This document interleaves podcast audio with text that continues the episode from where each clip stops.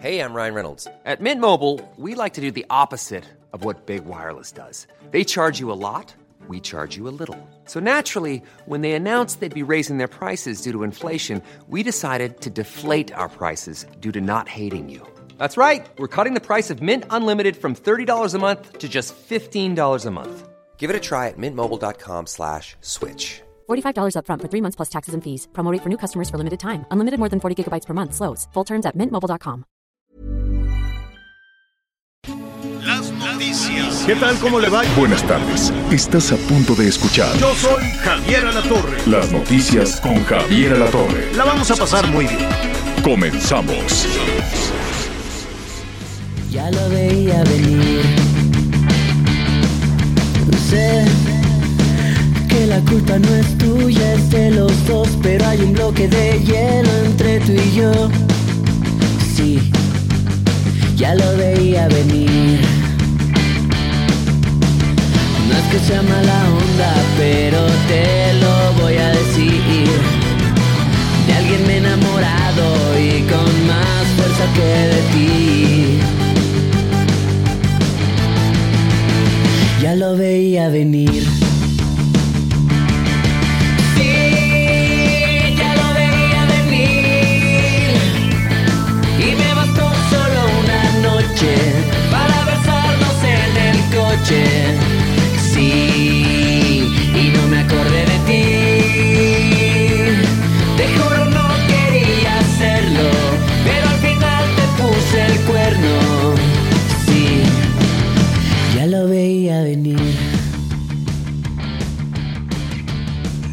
¿Cómo están? Muy buenas, muy buenos días, buenas tardes también, por supuesto, en algunas partes del país. Me da mucho gusto saludarlos. Soy Miguel Aquino, estamos ya en las noticias con Javier Alatorre. Pues hemos llegado finalmente al viernes, estamos prácticamente a nada del fin de semana. Este viernes en donde de repente uno trata de recuperarse por el tema de la, pues después de las vacaciones de Semana Santa, los chavos regresaron a las escuelas, muchos regresaron a las actividades, aunque también créanmelo, ¿eh? muchos todavía continúan descansando, muchos todavía continúan aprovechando pues estos días para pasar, para pasar unas buenas vacaciones. El clima prácticamente en todo el país pues es un clima caluroso, de repente por ahí se han presentado algunas lluvias, han presentado eh, algunas cuestiones pues muy extrañas en el clima. Aquí, por ejemplo, bueno, pues en el sureste del país hemos tenido lluvias, hemos tenido vientos. En la Ciudad de México también esta semana en algunas alcaldías nos sorprendieron unos aguaceros terribles. Así que por favor hay que estar muy, muy pendiente de toda, de toda esta información meteorológica. Les, les agradezco. Empezamos con moderato. Seguramente si usted anda por ahí de los 40 o un poquito más, seguramente pues empezó a agarrar el ritmo este fin de semana, ya la veía venir.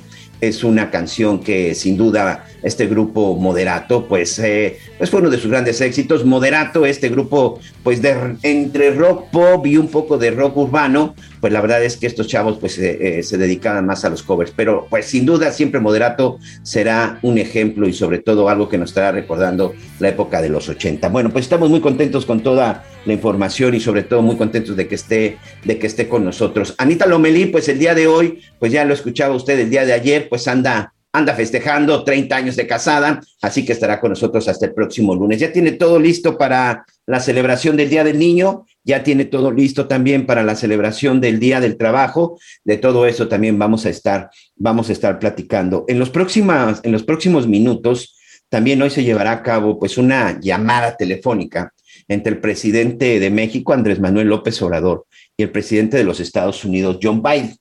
Una charla en donde pues espera que se manejen y sobre todo ahí se estarán hablando de diferentes temas. Sin duda, uno de los principales temas eh, en donde creemos que será el eje de esta charla, pues tendrá que ver con la seguridad fronteriza, sobre todo porque en estos días eh, Joe Biden, el gobierno de Estados Unidos, ha hablado mucho acerca de los patrullajes fronterizos y sobre todo de la seguridad, incluso aprovechando la coyuntura del tema, pues ya ven este, eh, pues este personaje político, Donald Trump, un personaje que para muchos pues nada querido en México, me atrevo a decir que en la mayoría del país, pues las referencias que hacía también sobre la seguridad fronteriza, en donde pues se atrevía a burlarse incluso del gobierno, del gobierno de México. Pero bueno, ese es otro tema. El asunto es que el día de hoy eh, se espera que en esta charla que tenga el presidente Joe Biden y que tenga el presidente Andrés Manuel López Obrador, pues ese sea sin duda una de las cuestiones o uno de los ejes principales. Vamos a estar platicando con nuestro compañero Armando Guzmán también hasta Washington, en donde nos estará contando un poquito y también de las reacciones que ha habido en la Unión Americana tras las pues amenazas, tras las bravuconadas, no sé cómo lo, quiera, no, cómo lo quieran interpretar o cómo lo están interpretando los organismos internacionales, los, eh, pues los mandatarios, los mandatarios de, también de, de otros países en donde se refiere al tema de que tiene que ver que tiene que ver con la guerra. Y nos vamos a enlazar también hasta la zona de Nuevo León. Vamos a estar también en Monterrey ya en unos minutos con nuestro compañero Luis Padua. Usted lo conoce muy bien, periodista de toda la vida, un periodista sin lugar a duda de los más influyentes, de los más importantes en la zona, no solamente en la zona norte del país, sino me atrevo a decir también en gran parte en gran parte de México. Él ha estado siguiendo muy de cerca este asunto de Devani, de esta joven, de esta joven regiomontana, quien lamentablemente, pues aquí como hemos informado, pues eh, murió. Eh, la familia asegura que fue asesinada. Hay muchas versiones. Es un caso en donde creo que existen más preguntas que respuestas. Eh, nuestro compañero Luis Padua ha estado entrevistando pues a los protagonistas de esta historia una de las entrevistas más importantes que realizó fue precisamente al chofer que toma la fotografía y el chofer con quien, pues podemos decir de alguna manera que fue eh, el último que vio con vida o de los últimos que vio con vida a Devani hasta que finalmente hasta que finalmente desapareció. Entonces vamos a estar platicando precisamente con él en unos minutos. En unos minutos ya está por enlazarse con nosotros Javier Alatorre y bueno, para continuar con toda con toda esta información. También pendientes ¿Tiene usted dudas acerca de su crédito de Infonavit? ¿Tiene usted dudas acerca de que ahora puede obtener usted nuevos créditos para poder eh, comprar un para comprar una propiedad, ahora incluso también para comprar un terreno? Bueno, pues prepare por favor todas sus dudas, mándelo a través de nuestras diferentes redes sociales ya lo sabe, a través de Twitter, de Facebook, en las cuentas de Javier Latorre, de su servidor Miguel Aquino y por supuesto también de Anita Lomelí, porque vamos a platicar con Carlos Martínez, él es el director general del Instituto del Fondo Nacional de la Vivienda, en donde vamos a estar platicando precisamente de todas, de todas las dudas que se han generado en torno a los créditos de Infonavit. Y también atención a todos los chavos que están por salir de la universidad, que ya salieron de la universidad y que sabemos que, pues evidentemente, siempre después de esta ilusión y de este esfuerzo por terminar una carrera universitaria, pues tienen ya ganas de salir al mercado laboral, tienen ganas de salir a trabajar y también, bueno, pues tienen la necesidad de conseguir un trabajo. ¿Cómo está la situación del mercado laboral para los jóvenes recién egresados tras la pandemia? Pues de todo esto también estaremos, estaremos platicando. Algunos tips, algunas recomendaciones. Eh, les adelanto, lamentablemente no es una no es un panorama muy bueno y es en general así en las cuestiones del trabajo en todo, en todo el país. No es un panorama muy bueno, pero hay unas muy buenas alternativas que el día de hoy a través de Home Office esto también, bueno, les podría ayudar y les podría, les podría beneficiar. Y por supuesto, el caso de Johnny Depp y su mujer, que vaya que sigue dando de qué hablar en los Estados Unidos, está ocupando las primeras planas y por supuesto que también allá, pues mucha gente está muy pendiente de lo que está, de lo que está sucediendo. Y bueno, eh, no sé si ya por ahí ya está todo este, probado, ya está todo confirmado con Luis Padua. Vamos a enlazarnos ya este, con nuestro amigo Luis Padua. Estamos aquí eh, eh, empezando el programa. Sabemos que él también tiene, también tiene un noticiero. Ya está aprobado por ahí. Luis, espero que ya me, este, ya me escuches bien, amigo. Me da mucho gusto saludarte. ¿Cómo estás? Te escucho muy bien, Miguel. Eh, muy bien, aquí estamos en Monterrey, pues muy atentos a todo el seguimiento de este caso que, como bien has mencionado, Miguel, pues ha trascendido fronteras, ha sido un caso muy dolido para la sociedad, el de la muerte de, de Devani. Y pues aquí estamos a la orden. Ha sido muy interesante, este Luis, ya lo decía, pues Luis tiene una amigo que tenemos ya en este negocio por lo menos 25 años, ¿verdad? Así es. Sin que nos saquen cuentas de nada. más o menos, pero sí, sí, más de dos décadas, definitivamente. Entonces, bueno, pues nos ha tocado ver mucho y analizar mucho, y, pero no deja de sorprendernos la realidad en ocasiones. Sí, sí tienes toda la razón. Y hago referencia a, este, a estos años sobre todo porque es ahí en donde se nota cuando una investigación es seria. Luis Padua, junto con su equipo de Info7 en Monterrey, de Fuerza Informativa Azteca, ha hecho una cobertura muy importante, Luis, en donde el día de hoy, bueno, pues quisiera que nos compartieras. Empecemos por la entrevista que haces con el chofer, con el chofer que el último, que yo no me atrevería a decir en este momento si fue el último que vio con vida a Devani o por lo menos si fue uno de los últimos, porque en teoría si fue un homicidio, pues el último seguramente fue su asesino, si es que fuera, si es que fuera el caso. Pero la verdad es que esta entrevista que pues no solamente quedó en Monterrey, fue a nivel nacional e incluso también en algún momento, bueno, pues se dio, se dio a conocer a nivel mundial. ¿Qué pasó ese día? ¿Qué, qué, qué? Primero quiero preguntarte, porque ya escuchamos mucho de lo que dijo, ¿qué opinas acerca de lo que dijo el chofer?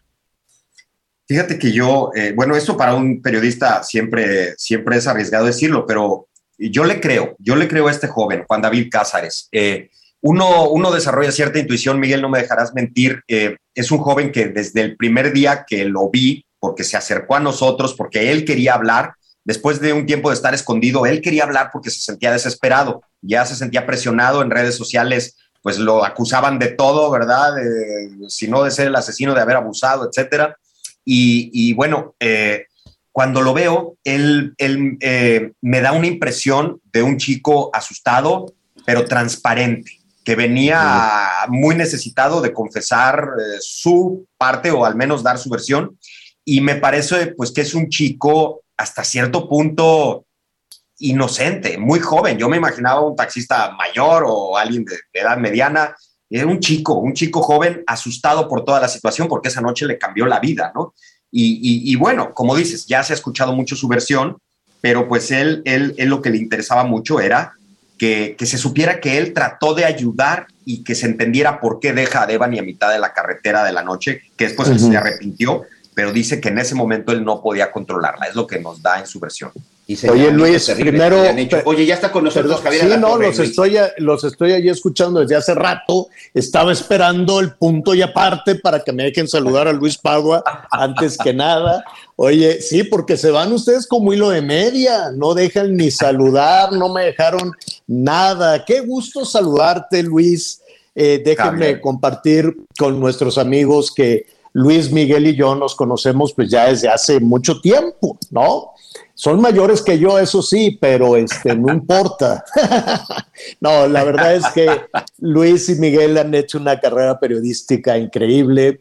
Eh, déjenme decirle a nuestros amigos que nos sintonizan allá en Monterrey, Nuevo León, eh, saben muy bien toda la trayectoria de Luis y bueno, ya después de de los cebollazos. Me da mucho gusto saludarte y retomar este tema. Oye, yo sé que los reporteros, que los periodistas, pues no revelan, no, no necesariamente revelan sus fuentes, pero ¿cómo hiciste para tener a estos eh, personajes clave en conversación? ¿Cómo, cómo localizaste a, a este muchacho? Fíjate que Juan David Cáceres se quería acercar a un medio de comunicación y, tuvimos la suerte de que él, él, quiso acercarse a Azteca porque le dio confianza a la cobertura que estábamos haciendo. Lo hizo a través de un tercero, o sea, de un, de un conocido en común, eh, porque buscó cómo dar con nosotros. Él estaba escondido, en efecto, Javier, y me parece que desde entonces no ha vuelto a dar una entrevista porque es un chico muy tímido entonces, pero él, él, como ya dije, pues se sentía presionadísimo y, quería hablar, ¿no? En síntesis, ¿qué es lo que él dice? Él, él eh, eh, hemos escuchado eh, ya en varias ocasiones parte de la conversación, pero bueno, él quiere deslindar su responsabilidad, básicamente decir, no, yo no la maté, ¿no? Este, y, independientemente de, las declaraciones de este muchacho que vive, supongo que vive ahí en Monterrey, no sé si sigue trabajando o no, no sé si sigue siendo chofer por aplicación, ¿no? Pues ahorita lo este, tienen bloqueado en, su aplicación, no lo están dejando trabajar, que es parte de su drama. No, y aparte aquí en la zona norte, en Salinas Victoria. Fíjate, este, regresando al tema de, de, de, como tal, es un rompecabezas, Luis. Ya hemos escuchado cualquier cantidad de versiones, este, que es, o sea, cosas que, que, pueden parecer verdaderamente insólitas desde el principio, cuando decían, pues es que la muchacha iba caminando en la oscuridad y se cayó y se murió. Este, ¿en, ¿En qué vamos en toda esta historia? ¿Qué pasó con todos estos fragmentos que hemos podido escuchar? Pues me, me ade- me adelanto a la conclusión, Javier. Yo te podría decir que yo todavía no me siento 100% seguro con ninguna de las versiones. Entonces es increíble que, que, que tengamos todavía una incertidumbre y creo que gran parte de la sociedad o del público está así. Pero bueno, sí, como dices, ya hay muchas más piezas del rompecabezas. Es muy evidente que esta chica Devani, bueno, pues había salido de fiesta y con sus amigas habían ido a muchas fiestas y, ya, ya a esas horas de la noche habían consumido alcohol, eh, esto te lo dicen ya varios testigos, eh, y, y particularmente parece que Devani pues ya se había visto afectado por to- todo esta, pues por todo lo que pasó. Me refiero a que ella ya estaba en un estado en donde no estaba actuando 100% en sus cinco sentidos. Eh, después de que tiene un conflicto con sus amigas, llaman a, a este taxi que ya lo habían conocido, primero lo usaron por la aplicación, pero lo llaman ya porque guardaron su teléfono y él va por ellas y cuando, se, cuando llega ahí, le suben a Devani únicamente y le dicen, llévatela, llévatela y te la encargamos mucho. Y, eh, y él, pues primero se sorprende porque él esperaba llevarse a más gente cuando, cuando, cuando a un taxista de aplicación le piden subir a una mujer sola y él no trae la aplicación activada, pues algunos mm, ya se empiezan a incomodar porque saben que los puede meter en un problema, ¿no? Pero después, ya que se le empieza a llevar, él nos narra que ella actuaba eh, errática y, Ujú. y empezó un poquito conflictiva hasta que le dijo, bájame, bájame, y la bajó. Él nos asegura que jamás le hizo nada, se arrepiente de haberla bajado, pero dice que no tenía otra opción, o sea, la chica estaba abriendo la puerta y si él trataba de subirla, eso iba a ser en contra de los deseos De- del... del, del- de- de- del cliente, pues, ¿no? Cliente, de- sí. la persona que lo contrató. Oye, Luis, hay, hay un asunto que cuesta trabajo entender. ¿Cómo, y, y te quiero preguntar, este lugar, este, este hotel eh, Castilla o Casa de Castilla, Sí. no, no, no el recuerdo Motel cómo. Nueva Castilla. Nueva Castilla, Nueva Castilla. Sí, Casa de Castilla es un restaurante de la Ciudad de México. Nueva Castilla. Este, este hotel está en servicio, está abandonado, es decir, eh, Estaba está- en servicio, Javier. Sí estaba, Estaba en servicio. ese- este, ese hasta- día- Es más, Ajá. todavía después de los hechos, siguió en servicio, irónicamente, porque fue apenas este pasado eh, lunes que la fiscalía eh, lo, lo requisó, digamos, bueno, no, lo, vamos, ya lo, lo, lo clausuró para que ya no pudiera entrar nadie y fuera parte de las investigaciones. Pero incluso durante los principios de las pesquisas seguía funcionando tenía un área que no estaba habilitada, que era la del restaurante, este edificio circular, que seguramente ya mucha gente conoce esas imágenes. Esa área estaba cerrada, eh, pero el motel como tal estaba funcionando. Mm, eh, y, hay una parte nebulosa en todo esto, ¿no? ¿Cómo entró y por qué entró y por qué corría de un lado al otro? Por lo menos lo poquito en algunas fracciones de video que se ve a, a- a esta chica, Devani, en el lugar, ¿no?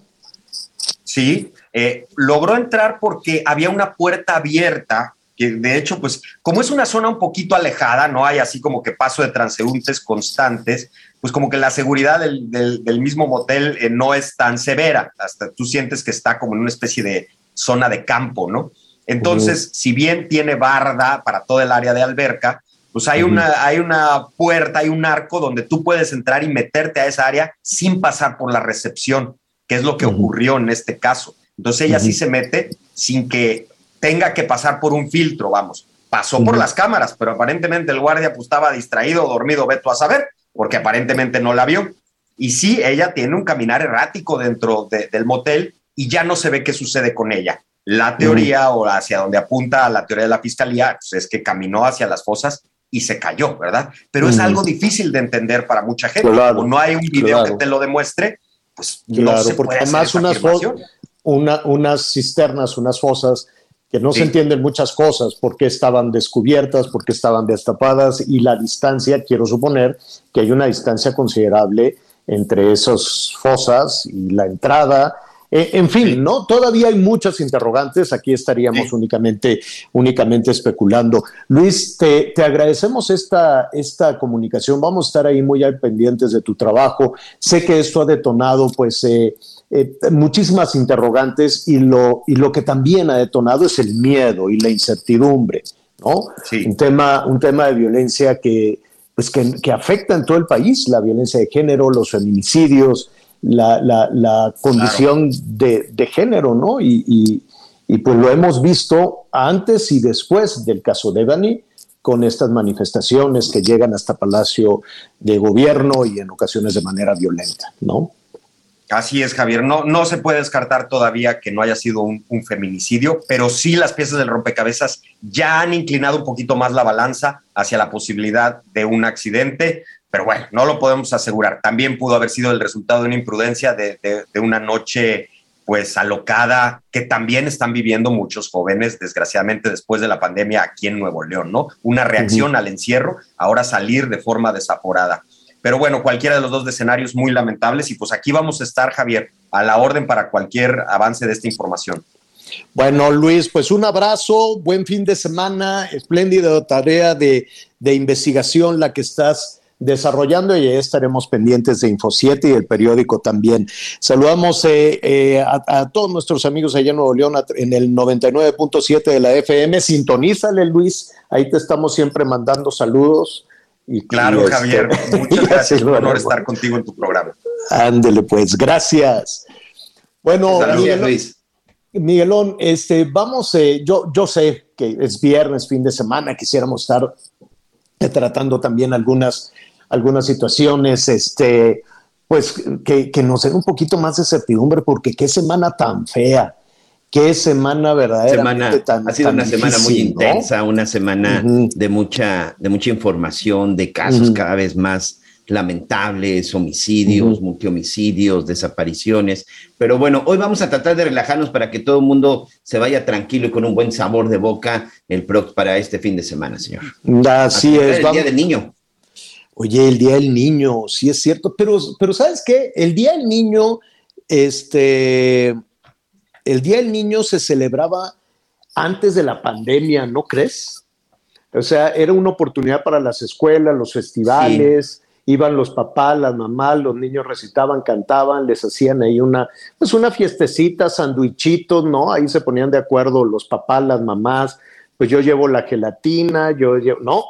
Pero pues con eso de que cerraron las escuelas, mucho más de la cuenta, pues se perdió también mucho, ¿no? Mira, se perdió el Día del Niño, se perdió el 10 de mayo, esos festivales padrísimos de 10 de mayo, pues este, ojalá se recuperen, ¿no? Porque era también una posibilidad de hacer comunidad, era también una posibilidad de que los niños se conocían, pero era una posibilidad de que los padres de los niños también se conocieran. Es decir, las escuelas son un espacio de aprendizaje y un espacio social.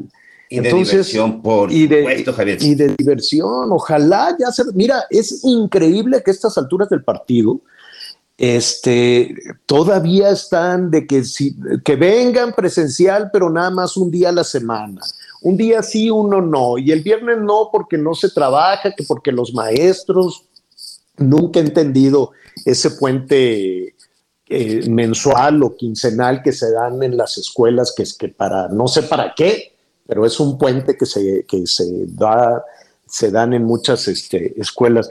En fin, era el Día del Niño esta posibilidad de socializar y sabes que también de aprender, ¿no? Y la posibilidad que tenían los padres de conocer a los otros papás y, y entrar en contacto con los maestros, ¿no crees? Sí, fíjate, fíjate, que hay dos fechas, y te lo digo yo como, como padre, ya mis hijas no son, por supuesto, ningunas niñas, aunque siempre me piden regalo del 30 de abril. Este, la verdad es que son dos fechas en las que precisamente uno disfruta a sus hijos y en donde tienes esta forma de convivir. El 10 de mayo y el 30 de abril. Porque el Día del Padre a nadie le importa, Javier. Ni siquiera tenemos un día fijo. Pero ya bueno, el hecho es que en los festivales del 10 de mayo y en los festivales del 30 de abril es donde precisamente se da más toda esta convivencia, esta oportunidad de ver a tu hijo bailando el ratón vaquero o el... O, ahora que estamos muy con nuestros amigos de Monterrey, el Cerro de la uh -huh. Silla, este, uh -huh. el jarabe tapatío. Entonces, creo que sí son de esas cosas importantes. Tico, sí es muy triste, es muy triste una... que hoy los niños no tienen esa posibilidad, claro. pero creo que también existe hoy la posibilidad de que se organicen. Aquí, por ejemplo, en la zona donde nosotros vivimos, mañana va a haber un festival aquí en el residencial del Día del Niño. Los papás se organizaron con los niños, va a haber una demostración de patinaje. Hay una parte que es muy interesante. Todavía Valentina le tocó hace dos años, ya son dos años que andamos por acá, señor. Este, hacen una kermés en donde los niños pueden ir a vender lo que quieran. Los papás no atendemos, los papás solo somos clientes, pero los niños empiezan a hacer ese, esa negociación, ese intercambio. Y fue muy interesante porque hubo algunos casos en donde se decía, no lleven dinero, no paguen, no paguemos con dinero, hagamos un intercambio como una especie de trueque entre los mismos chamacos. Bueno, pues eh, eh, allí está. Felicidades a las niñas, los niños, y hay que recuperar todo eso. Sí, ya hay, que recuperarnos. Qué, qué, bárbaro, qué golpazo nos dejó la pandemia en muchísimos, muchísimos aspectos. Oiga, vamos a hacer una pausa, es muy chiquitita y regresamos de inmediato. Bebé, yo te tengo un plan por si la rutina te cansa, te invito a la playa descalza y de la vida descansa. Ven que yo te invito a cervecita fría, una compañía, un traguito al día, mi filosofía no. Conéctate con Javier a través de Twitter, arroba javier-alatorre. Sigue con nosotros. Volvemos con más noticias. Antes que los demás. Todavía hay más información. Continuamos. En Soriana sabemos que ahorrar es muy de nosotros. Lleve el segundo al 50% de descuento en el alimento seco marca Ganador y Menino, higiénicos Elite y jabones líquidos para manos. Sí, el segundo al 50% de descuento. Soriana, la de todos los mexicanos. Al 2 de mayo, aplican restricciones. Válido en Hiper y Super. Las noticias en resumen. La Secretaría de la Defensa Nacional informó que en la tarde de este jueves fueron liberadas ya las dos mujeres militares secuestradas en Puerto Vallarta, Jalisco. Las autoridades aseguraron que ambas se encuentran sanas y salvas. La Fiscalía General de la Ciudad de México detuvo al dueño de una funeraria donde habrían sido cremados los cuerpos de dos personas de manera clandestina. Se trata de dos jóvenes quienes habían sido reportados como desaparecidos después de que asistieron a un bar en el año 2020. También fueron detenidos dos empleados del lugar. El Producto Interno Bruto de México avanzó 0.9% en el primer trimestre de 2022, es decir, tuvo un aumento real de 1.6%. Esto lo informó el Instituto Nacional de Estadística y Geografía e Informática, INEGI. Hoy el dólar se compra en 20 pesos con 20 centavos y se vende en 20 pesos con 67 centavos. Subió el dólar.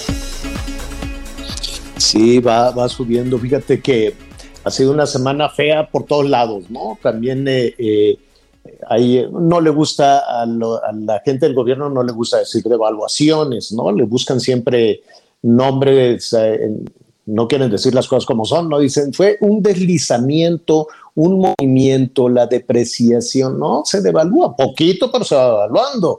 La semana pasada estábamos muy contentos porque estaba en 19 ¿no? Estaba por abajo de los 20 pesos, hoy ya está 20 con qué, Miguel, hoy.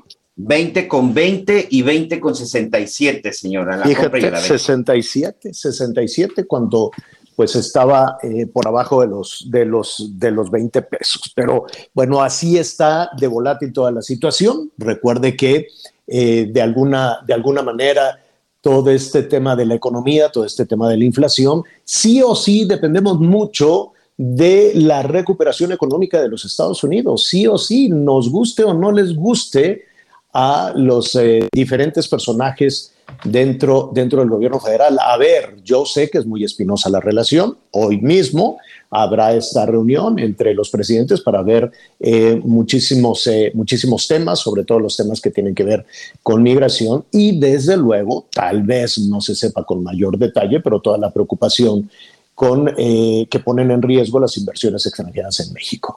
hemos tenido visitantes de alto nivel, representantes del presidente Biden en el Palacio Nacional, desde, ¿qué quiere usted? Kamala Harris, que se está recuperando del COVID, hasta pues varios enviados del presidente Biden a tratar muchísimos temas, el mismo embajador Salazar, quien Salazar ha eh, visitado en varias ocasiones Palacio Nacional.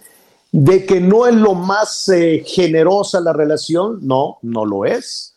¿No? Eh, mire, contrastó, por ejemplo, este lunes a primera hora, el, lunes pasado apenas, el presidente López Obrador reconoció inmediatamente el triunfo de Emmanuel Macron en las elecciones presidenciales, la reelección de Emmanuel Macron en las elecciones presidenciales del domingo, la segunda, la segunda ronda, la segunda vuelta. Y horas después, apenas amanecía, cuando ya pues el, gobierno mexicano estaba haciendo ese reconocimiento. El reconocimiento del triunfo de Biden se tardó por lo menos un mes, con algunas, ¿no? Eh, ya sabe, dejas por ahí, eh, algunas frases que no son casualidad, aquella frase contundente cuando decía es que a nosotros también nos hicieron fraude, ¿cómo? ¿No? Cuando eh, acababa de, este, de ganar el presidente Biden. En fin, el hecho es que de nueva cuenta se ponen eh, sobre la mesa algunos temas. Em, es, eh, vaya, en un marco mucho más general, no es un asunto bilateral, es un, es un tema muchísimo más general, pero a final de cuentas es una reunión importante, virtual si usted quiera, entre los presidentes López Obrador y Biden. Armando Guzmán está en Washington y siempre está muy atento, muy pendiente de todas estas situaciones y nos da muchísimo gusto saludarte. Armando, ¿cómo estás? Con enorme gusto de estar contigo, Javier. Buenos días. Buenos días todavía, sí. Buenos días, sí, todavía. Exacto. Así son tardes. Te voy a decir, son 12 y feria de la tarde, son 12.35 de la tarde Dentro de 25 minutos se supone que eh, se produzca esta llamada entre los dos presidentes. Y te voy a decir, la verdad de las cosas es que la Casa Blanca empezó con un comunicado esta semana anunciando la llamada, diciendo, van a platicar acerca de los preparativos para la Cumbre de las Américas. Y te voy a decir, yo no sé cuántas cumbres de las Américas van, creo que nueve o diez, una cosa así. La próxima va a tener lugar en junio, el 6 de junio, en Los Ángeles, aquí en los Estados Unidos, en California.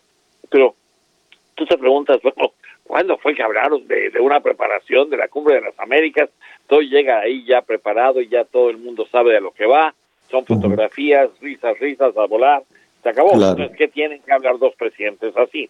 Bueno, resulta que tienen que hablar, porque la orientación de la Cumbre de las Américas va a ser Ucrania y va a ser también un tema particularmente espinoso y es particularmente espinoso con México, Javier, porque lo que quiere Estados Unidos y lo que le va a pedir el presidente de Estados Unidos al presidente de México dentro de unos minutos es que se una con Estados Unidos en imposición de sanciones a Rusia. Esto es bien problemático para México porque nuestro país ha tenido como, como guía de relaciones exteriores la no intervención y el no ponerse del lado de nadie en una guerra en particular. Y yo me acuerdo que la última vez que hubo un problema serio entre Estados Unidos y México en este sentido fue durante el gobierno del presidente Fox ah, y el presidente George W. Bush después de todos los ah, eventos del 11 ah, de septiembre. Estados Unidos aplicó sanciones y envió tropas a Afganistán, envió, eh, se hizo una coalición enorme mundial y al presidente Fox le pidieron que fuera parte de esa de esa de ese grupo mundial condenando los ataques del 11 de septiembre. México los condenó, pero no se quiso unir a Estados Unidos y eso al presidente George Bush no le cayó nada bien y tomó represalias. Y como tú decías hace un momento, las relaciones de los dos países están muy unidas porque los dos países se han querido unir, o sea, a pesar de que no nos entendemos muchas veces y que hablamos distintos idiomas muchas veces, como decía el, el que fue embajador en, en esta en esta ciudad uh, hace mucho tiempo, uh, Jesús Silva Herzog, él decía que era como el tamarindo, a veces era dulce y a veces era uh, agria, y a veces era muy dulce y a veces era muy agria. Entonces, no, no está en su mejor momento la relación hoy, francamente, porque ha habido desacuerdos en cuanto a, cómo enfrentar la situación del narcotráfico. Ahora, eso para la gente que nos escucha tampoco tiene que ser el, uy, ya no se llevan, ya se pelearon. No, no se pelearon. Mm, mm, es, una relación de socios, es una relación de socios en las que a veces un socio va de un lado y a veces del otro, y generalmente van juntos porque les conviene ir juntos. bueno, si, si, evaluamos, escuchándote Armando, si, si evaluamos los beneficios económicos que esto tiene, haría palidecer a, la actividad política, a la grilla y en, a la diplomacia no, porque esa siempre va de la mano de las actividades de, carácter político. pero lo que se puede decir, lo que acaba de decir además el, el, el, presidente Trump respecto a, al, al, presidente mexicano, respecto al canciller, que fue aquí cayó verdaderamente como una cubeta de agua fría, ¿no? El tema de, de, de que dobló al presidente López Obrador para obligarlo a, a, que desplazara las tropas. En fin, esos son los discursos de carácter político en, en, dos países que siempre están en campaña, ¿no? Que siempre están en campaña política en algún momento, tanto Estados Unidos como México. Pero la actividad económica es más, Armando, y aprovechando esta conversación, hoy se da a conocer un crecimiento tímido, si tú quieres, siempre queremos crecer más, pero un crecimiento en el primer trimestre de 1.6 eh, por ciento de la economía nacional. Y eso se debe a que los, el mercado de consumidores más grande del mundo se está, si tú quieres, no con, con, con la eh, velocidad que el mundo quisiera, pero está comprando, ¿no? Está comprando cosas, México está exportando y esa es la parte, ese es el músculo más importante en la relación entre México y Estados Unidos, ¿no? Cierto. Eh, tienen, tienes toda la razón. Y Estados Unidos ha mostrado también una contracción que a, mucha gente le asustó y a mucha gente pensó, ojalá y no, vayamos a una recesión. Todo el mundo está tranquilizando a todos, no, no va a haber recesión y cuidado porque las recesiones son más producto de la psicología que de la economía. Entonces, en este caso, lo que hay que ver es cómo pueden avanzar los dos países, cómo siguen avanzando en la forma en la que se trataba de que avanzaran sobre todo después de la pandemia, porque venimos de un problema muy serio como la pandemia a otro problema muy serio como esta situación de, de la guerra, En, Ucrania. oye, ¿le van a autorizar? ¿Tú qué opinas? ¿Le van a autorizar? Creo que ahora el presidente Biden está pidiendo más de 30 mil millones de dólares, eh, no solo para apoyar la, la economía, sino para que eh, la misma Ucrania pueda seguir haciendo frente a la guerra con Rusia. Efectivamente. Y yo creo que yo creo que hay suficientes votos en las dos cámaras para que esto pase sin problemas. Ah, la situación aquí es que el presidente Biden quiere que este sea más más que un voto más en el Congreso, que sea realmente una declaración de principios de Estados Unidos diciendo no probamos esto y estamos en contra de que siga la guerra. Es una forma muy curiosa, si tú quieres, de decir que siga la guerra cuando sigue apoyando con ah, armamento a los ucranianos. Y es cuestión también, de acuerdo con, y saltas aquí de, un, de una cosa militar y económica a otra, pero a los militares están diciendo si van a hacerlo los políticos en Washington y si van a aprobar esto, necesitan aprobarlo ya, porque de lo que se trata es de que los ucranianos puedan enfrentar a un ejército tan poderoso, tan grande, tan bien armado, tan bien equipado como el ejército ruso. Entonces, este tipo de cosas también te hace pensar, bueno, uh, si el presidente Biden quiere ser, uh, quiere no participar directamente en algo así, ¿cómo es que está ayudando con armamento al enemigo de, de Rusia? Y entonces te voy a decir, el enemigo de mi enemigo es mi amigo, tienen una serie de, vertientes aquí muy raras que se, que se producen. Pero ahora, si el presidente Biden, al igual que como hizo el fin de semana pasado, creando este grupo de ayuda y de apoyo a la cuestión de Ucrania, con 43 países, con todos los miembros de la OTAN, con algunos de los que quieren ser parte de OTAN, pero que no lo son en Europa, con Israel, con algunos otros en el Medio Oriente, con algunos países africanos.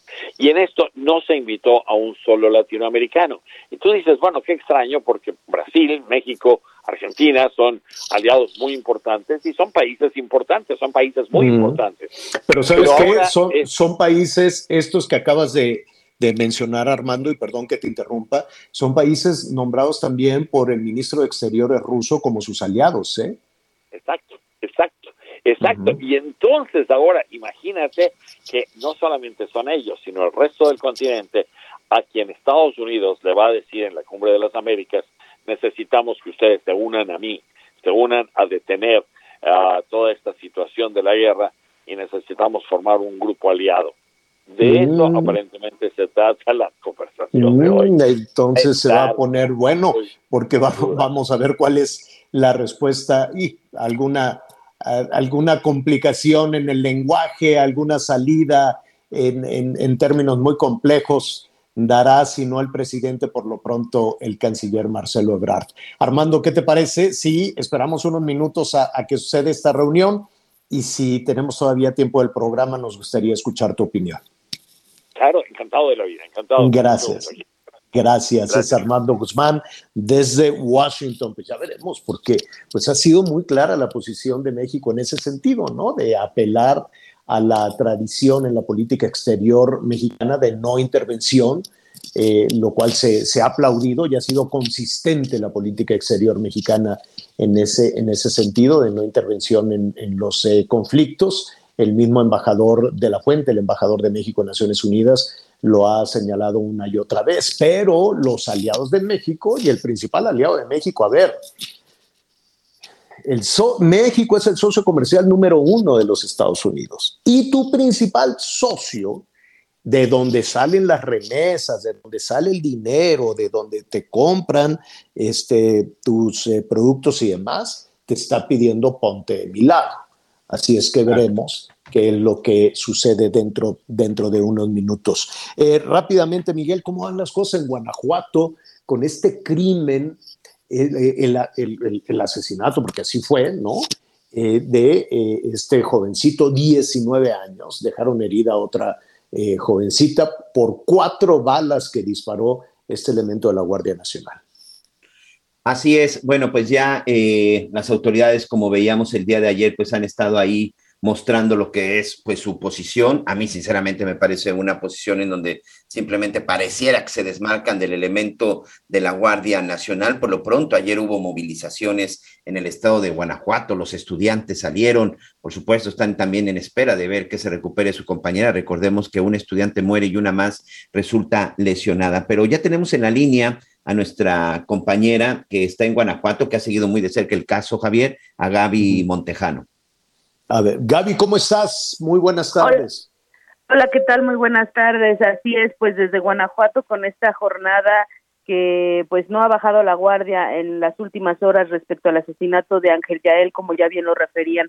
Te comento que estamos a unos minutos prácticamente de que empiece la misa, eh, pues eh, ahí en la funeraria en donde velaron a este jovencito universitario Estamos a unos minutos de que empiece la misa y de ahí será trasladado al panteón para darle sepultura. El día de ayer fue una jornada de varios eventos y muchos reclamos. Eh, cientos de universitarios gritaron por justicia ante el homicidio de este joven de solo 20 años de edad. Hay que recordar que primero el reporte inicial decía que tenía 19 años y después en una entrevista que nos dio su mamá nos decía que apenas hace un mes había cumplido ya los 20 años de edad sus compañeros de salón, sus familiares, los directivos de la escuela y las autoridades estatales pues salieron a las calles también para manifestar su indignación. Ayer ya adelantábamos pues que en la explanada del campus División de Ciencias de la Vida de la Universidad de Guanajuato pues se realizaron ahí se hizo un acto conmemorativo. Por la tarde se realizó otra marcha con pancartas en donde decían pues varias leyendas entre las que señalaban pues que querían seguir estudiando y no morir de esa manera. Eh, te comento que la madre de Ángel, Lucía Rangel, pues llorando pidió justicia a las autoridades y reclamó que no se tenga gente preparada para atender los temas de seguridad, de prevención y vigilancia. Ella asegura que es una negligencia lo que sucedió con su hijo, ya que él en ningún momento agredió a, a los elementos de la guardia y además de que no iban armados. Él, ella pues habla de que era un joven eh, talentoso, dedicado a trabajar, que ya emprendedor y que eh, pues tenía muchos proyectos en su futuro profesional. En tanto, bueno, no ha avanzado en el tema formal, no nos han informado sobre la audiencia del elemento de la Guardia Nacional que cuya situación jurídica pues se va a resolver eh, ya una vez que está a disposición o que fue puesto a disposición de la Fiscalía General del Estado de Guanajuato. Esto es parte de lo que sucede en este momento, pues con este caso que ha llamado la atención de, de todo el país y bueno, que ha, que ha conmovido a la gente en Guanajuato. Definitivamente, Gabriela, sobre esta última parte que nos dices del elemento de la Guardia Nacional, eh, cuando dicen se fue puesto a disposición, ¿esto qué significa? ¿Que está en una cárcel? ¿En, en dónde está? Sí, queda de manera preventiva detenida, detenido Y bueno, yo, yo de manera particular he tratado de indagar con las autoridades del Poder Judicial de Guanajuato cuándo va a ser la audiencia para ver si va a ser pública. Por... Ahí recuperamos ahorita a, a Gabriela nos- Montejano, señor. se Parece nos que ahí cortó, se pero nos, porque la ahí duda, se a ver, yo, yo me imagino, y, y, eh, en un caso hipotético, desde luego, ¿no? Que, que esta situación, que estos disparos eh, los hubiese realizado otra persona, eh, pues estaría tras las rejas en este momento, quiero suponer, ¿no? Sí, seguro, y, y seguramente ya en un penal y todo. Ya está por ahí, este, Gabriela. Gaby, Adelante. Gaby, se, nos, se nos cortó. Entonces nos decías que tú, por, por- que por tu parte, tú estás realizando pues algunas pesquisas, algunas investigaciones y qué has encontrado. Sí, la, el Poder Judicial no nos ha comentado cuándo y si es pública la audiencia en la que un juez determinará si le dicta prisión preventiva a este elemento de la Guardia. Hay que recordar que incluso el día de ayer, ahí lo comentábamos con ustedes, en el comunicado que manda la Guardia Nacional reconoce que el elemento disparó de manera unilateral en contra de los estudiantes y bueno, eh, el quedar en disposición queda en este momento bajo resguardo de la Fiscalía del Estado, es decir, se encuentra detenido en espera de que un juez determine su situación legal. Hasta este momento no se ha informado sobre eh, alguna eh, medida cautelar contra este elemento de la guardia y bueno pues nos mantenemos muy pendientes de lo que pueda surgir a- a- aquí en la, en la autoridad estatal porque está bajo bajo la autoridad estatal. Un, un- te, te un minuto más. La chica que resultó lesionada sigue en el hospital, ya fue dada de alta. No, sigue en el hospital hasta lo que nos dijo el rector de la universidad, eh, Felipe Guerrero Agripino, fue que ella se encontraba en terapia intensiva y, que estaba en recuperación. Todavía está internada y que y las autoridades del seguro pues han estado dándole una atención prioritaria a esta joven. El otro jovencito, quien iba eh, manejando el vehículo, que logró sobrevivir, supongo que, que sigue declarando o, o, eh, cuál es su situación. A él no lo, no lo hemos ubicado como para entrevistarlo, para platicar con él. Lo único que decía el rector de la universidad es que lo- le iban a dar acompañamiento en todo momento para que cuando empiece claro. a desarrollarse el, Sí, la no investigación y las declaraciones, él Claro. en todo momento esté acompañado por personal de la universidad que lo va a apoyar jurídicamente. Sí, claro, porque en una de esas los defensores de, del elemento de la guardia lo van a querer hacer responsable. No lo sabemos, no lo sabemos, pero, pero pues todo puede, todo puede suceder en este, en este tema. Te agradecemos el reporte. Yo sé que la situación es particularmente compleja, Gaby, pero pues estaremos ahí muy, muy atentos y al pendientes de esta información. Muchas gracias, muy buenas tardes Al a todos. contrario, gracias, buen fin de semana. Qué cosa tan terrible, desde luego, y, y veíamos en las imágenes ayer por la noche, en hechos a todos los jovencitos, a sus compañeros, bueno, eh, no, no, no solo conmovidos, también asustados, ¿no? Porque, Miguel, tienen 18, 17, Sí, sí, 18, muy 19 jóvenes, años. Sí, mira, yo te voy a decir algo y creo que le, le sucede a muchos. Yo, este, cuando veo ese tipo de imágenes, veo el caso de Devani, 18 años, este, eh, no quiero hacerlo personal, señor, pero pues volteo a ver a mis hijas, una tiene 18, la otra tiene 23 años. Eh, sí, es evidente, más allá de nuestra profesión, más allá del periodismo, pues es evidente, no, no, no conmoverte, no preocuparte, que no te duela, chamacos que no querían hacer otra cosa más, más que divertirse, chamacos que no querían hacer otra cosa más que pues, romper el estrés de toda la semana y pues pasar un rato, o de estar con la novia, o de tomarse una cerveza, que eso no es delito, Claro. señor. Entonces, Claro. creo que sí, creo que sí es un hecho, un hecho bastante doloroso. Oye, Javier, antes de irnos a, a la pausa, este, nuestros amigos de Moderato, pues están muy desesperados y enojados, porque fíjate que en las últimas horas, en la zona de la México-Puebla, para no variar en la peligrosísima México-Puebla, en donde todo el mundo sabe que es peligrosa, pero parece que menos las autoridades responsables de, de cuidarla, bueno, pues les robaron, les robaron prácticamente un tráiler con todo su equipo que iban a utilizar en la, en la Feria de Puebla. Nuestro equipo fue robado la madrugada de hoy en la bahía de descanso de la caseta de Chalco en la carretera México-Puebla.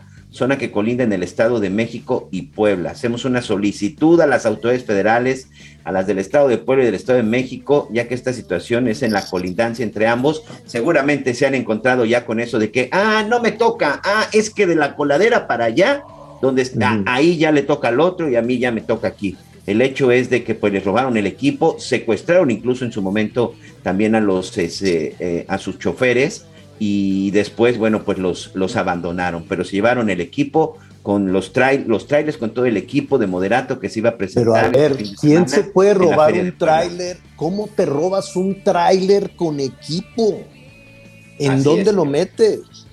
Digo, lo venden pues porque en este país, ¿no? La impunidad y la gente va y compra, sabe que está comprando robado, pero es un tráiler completito. ¿Qué es eso? Yo no, no sé qué toneladas de equipo lleven los de moderato. No, bueno, Pero, pues, imagínate, luces, ¿Dónde fue? ¿Dónde fue el robo? ¿Dónde fue el asalto? En la madrugada, señor, esta madrugada, en las primeras horas de este viernes, en la México-Puebla, a O la sea, altura de la caseta de Chalco.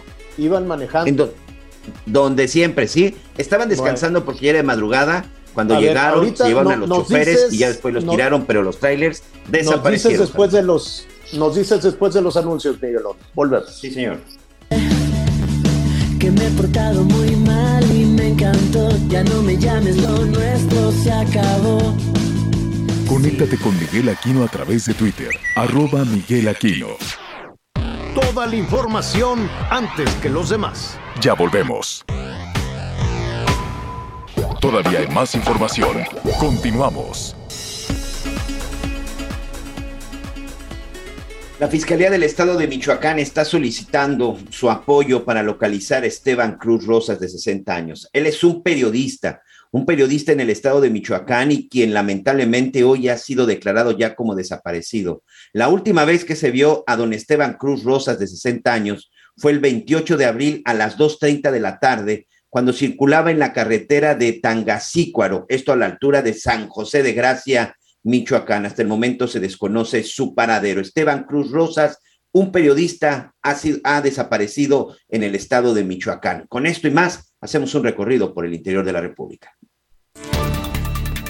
Luego del conflicto ocurrido en las instalaciones de la cementera Cruz Azul Jaso en el municipio de Tula, continúa la vigilancia de la zona por parte de la Policía Estatal que ha coordonado el área para prevenir el nuevo incidente violento. Las operaciones de la cementera se suspendieron de forma temporal debido a que la subestación eléctrica de la misma fue quemada durante la confrontación. Los cooperativistas que administran la planta han solicitado la intervención permanente de las autoridades estatales ya que temen que se presenten nuevos incidentes similares en los próximos días, mientras que el grupo acusado ha rechazado haber implementado esas acciones violentas sobre el inmueble. De acuerdo con el integrante de la cooperativa, cuentan con un aval legal que les permite la operación del inmueble, por lo que no existía ningún argumento para intentar tomar las instalaciones de la cementera y por ello tampoco fueron acompañados por autoridades correspondientes. Informó desde el estado de Hidalgo José García. La Fiscalía General del Estado de San Luis Potosí confirmó un ataque armado en el municipio de Cerro de San Pedro, conurbado a la capital potosina, donde un hombre resultó herido. Versiones apuntan a que el sobreviviente es Paulino Nava, papá de la actual alcaldesa Esmeralda Abigail Nava Loredo. De acuerdo con la versión dada a conocer por el fiscal José Luis Ruiz Contreras, el ataque ocurrió cuando la víctima circulaba entre el fraccionamiento campestre de la Florida y la propia cabecera municipal y que la herida que presenta no pone en riesgo su vida. La Secretaría de Seguridad Pública de San Luis Potosí informó que en el lugar encontraron casquillos percutidos de armas automáticas y desplegaron sin éxito un operativo de búsqueda para dar con los atacantes e inicialmente reportó que no había heridos ni daños a inmuebles, informó desde la capital potosina Pepe Alemán.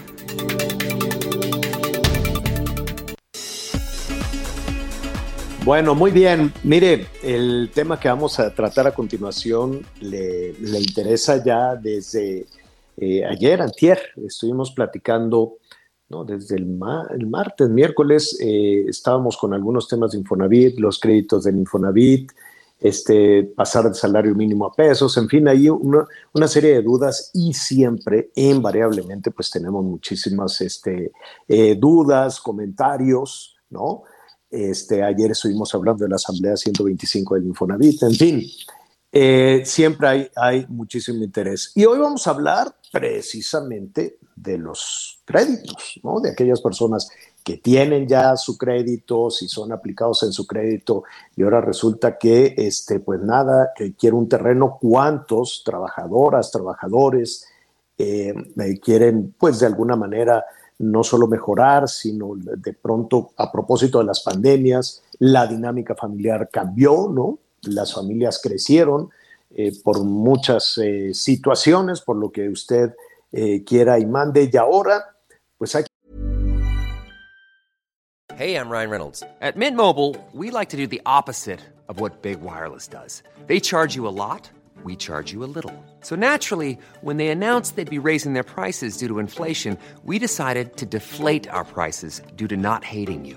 That's right. We're cutting the price of Mint Unlimited from $30 a month to just $15 a month. Give it a try at mintmobile.com slash switch. $45 upfront for three months plus taxes and fees. Promo for new customers for limited time. Unlimited more than 40 gigabytes per month. Slows. Full terms at mintmobile.com. que construir una vivienda. ¿Qué tal el terrenito al lado? Bueno, pues se puede comprar, se puede ampliar. ¿Qué se puede hacer con, con, esta propuesta que hemos estado manejando precisamente a lo largo de la eh, semana? Así es que me da muchísimo gusto saludar, como siempre, a Carlos Martínez, Carlos Martínez Velázquez, el director general del Instituto de Fondo Nacional de la Vivienda para los Trabajadores, el Infonavit. Carlos, qué gusto saludarte. Muy buenas tardes. Hola Javier, qué gusto y saludos a todo el auditorio. Oye, antes que nada, bueno, pues felicidades, son, ¿qué? 50 años, ¿no? 50 años de, del Infonavit que, que, que, ha acompañado pues a varias generaciones. Así es, Javier, entró en, empezó sus operaciones el primero de mayo del 72 y ha dado 12 millones de créditos en su historia. Y ahora, pues eh, siempre eh, siempre que estamos abriendo la posibilidad de platicar contigo, bueno, pues hay una avalancha de, preguntas y vamos a tratar de, de acotarlas un, un poquito. ¿Qué te parece si nos centramos en la posibilidad de comprar no una vivienda, sino un terreno? ¿Es posible? ¿Existe esa posibilidad de que una trabajadora, un trabajador o, o, o la familia misma, no sé si se puede organizar la familia, este, eh, para hacerse de un terreno o tiene que ser una vivienda? Mira, Javier, justamente hace 15 días empezamos la operación del Crediterreno Infonavit. Es un crédito precisamente para comprar un terreno eh, con una tasa de interés del 6.75%, un crédito a máximo 15 años y que cualquier trabajador que haya cotizado en el Infonavit seis meses puede tener acceso a este Crediterreno que es, es muy bueno porque le permite a la gente empezar a hacer patrimonio a través de tener el suelo. Eh, sin suelo no hay vivienda, entonces puede empezar desde ahí, de tener suelo y después uh -huh. ir construyendo su casa.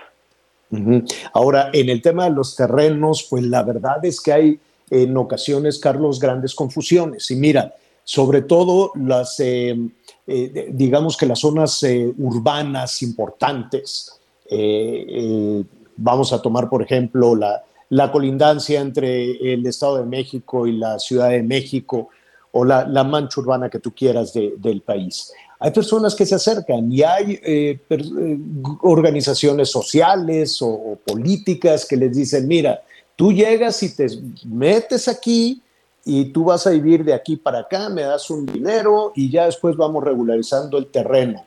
Si alguna persona se encuentra en esas condiciones, y, y, dice, bueno, pues yo quiero comprar este terreno, pero es en una zona que pues llegó una organización con algún nombre de un héroe nacional y le dijo, tú ubícate aquí. ¿Puede comprar ese terreno con un crédito del Infonavit? A ver, las características del terreno es muy importante lo que dices, es lo siguiente, el terreno tiene que ser regular, es decir, estar escriturado y estar libre de cualquier gravamen, en segundo lugar, debe ser un terreno que debe tener servicios conectados, agua y luz, o sea, cometida de drenaje y posibilidad de luz. Y algo muy importante es que debe de estar catalogado como uso habitacional o uso habitacional mixto dentro del registro público de la propiedad. Entonces, lo que queremos hacer a través de este terreno, a través de este programa de terrenos, es que se empiece a formalizar y regularizar también el mercado de venta de terrenos. Es muy claro. común ver en ciertos lugares, por ejemplo en las penínsulas, en zonas turísticas, dicen, compra un lote de inversión y es un terreno en medio de la nada, sin nada, y la gente va y lo hace como una supuesta inversión que, a, que al final del día quién sabe si se vaya a materializar porque no hay seguridad sobre la urbanización. Entonces uh -huh. lo que buscamos es que fraccionadores de tierra, etcétera, se, se, haya, se vaya articulando un nuevo mercado formal donde la gente va a tener acceso al financiamiento y se puede ordenar también la compraventa de terrenos. Eh, históricamente en nuestro país eh, tenemos muchísimas dificultades con la propiedad de los predios, ¿no? Desde, desde el origen, cuando son bienes comunales, cuando son bienes equidales, y se van fraccionando y fraccionando, fraccionando a lo largo del tiempo.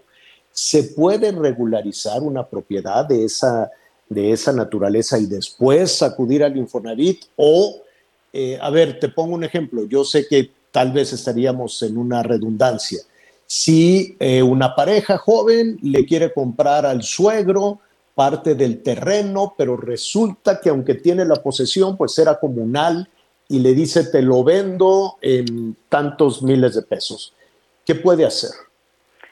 Mira, en esos casos sí se tendría que hacer la desincorporación del predio de, la parte comunal social, eh, trasladarse a, propiedad privada eh, y fraccionarse la tierra y sobre esa fracción de tierra, por supuesto que se podría hacer la compra-venta siempre y cuando tenga servicios, ¿no? Entonces hay muchos supuestos de la propiedad, precisamente en nuestro país la mitad está en posesión de, tierras sociales o comunales y hay procesos de, deslinde y de desincorporación de las tierras, pero digamos lo que estamos enfocados nosotros eh, por ahora es, es propiedad individual, eh, que ya esté libre de gravamen, que esté escriturada y que se pueda transmitir de manera eh, pues simple, digamos, al, comprador. Bueno, ah, vamos a poner ahora sí, ya con todas esas especificaciones, un precio. ¿Qué tiene que hacer eh, una, una, persona? ¿Cuál es el perfil de la persona que quiera acercarse al Infonavit por un crédito y cuál es el monto máximo que le pueden dar, Carlos? Se puede acercar cualquier trabajador en cualquier lugar del país, lo puede buscar la calificación de su crédito en mi cuenta.infonavit.org.mx y ahí decir, eh, señalar en la parte de precalificación que quiere un crédito para terrenos. Cualquier persona que haya trabajado, eh, haya, esté cotizando en Infonavit al menos por seis meses es sujeta de crédito y debe de haber un terreno del otro lado, o sea, porque puedes tener eh, autorizado el crédito que es hasta por dos millones de pesos, puedes tener autorizado el crédito, pero del otro lado no hay nada que comprar. Entonces, ¿qué tiene que suceder del otro lado? Bueno, tiene que haber un dueño de un terreno que lo quiera vender y ese dueño del terreno se tiene que inscribir ese terreno, es un trámite completamente gratuito, nada más es geolocalizar el terreno y decir que cuenta con todo lo que estamos diciendo, servicios, servicios. de gravamen y uso de suelo, eh, lo inscribe ahí y ya se, se, empieza a hacer el trámite de la transacción.